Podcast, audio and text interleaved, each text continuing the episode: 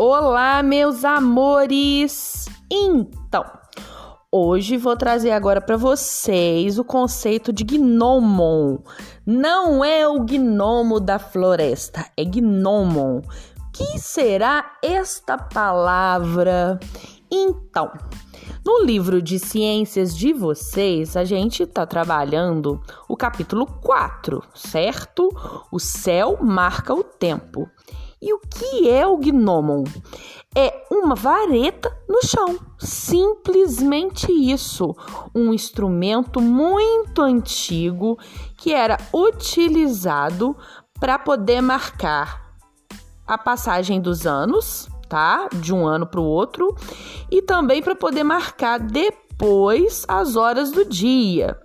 É como se fosse assim. Olha só, não tem o relógio do sol.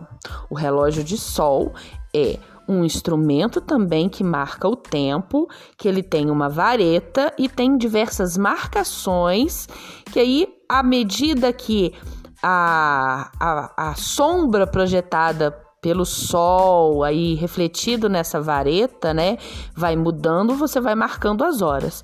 E o gnomon é a mesma coisa, só que ele não tem as marcações. Ele é muito mais antigo do que o relógio de sol. São, na verdade, ele é o primórdio de um relógio de sol, tá? Então, assim, na trilha desta semana que se encerra amanhã, tem uma questão falando do gnomon. Só que o gnomon a gente vai a gente vai, na verdade, é, conhecer ele um pouquinho na semana que vem tá? Mas então, esse podcast hoje só foi para poder vocês começarem a entender um pouquinho dessa, desse conteúdo, porque semana que vem a gente vai encerrar este capítulo, tá?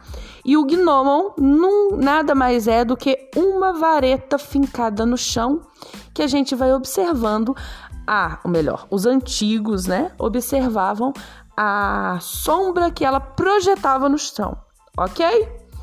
E ó, não se esqueça, essa palavra muito esquisita é falada, tá? Gnomon, e ela se escreve da seguinte forma, ó: G N acento circunflexo O M O N.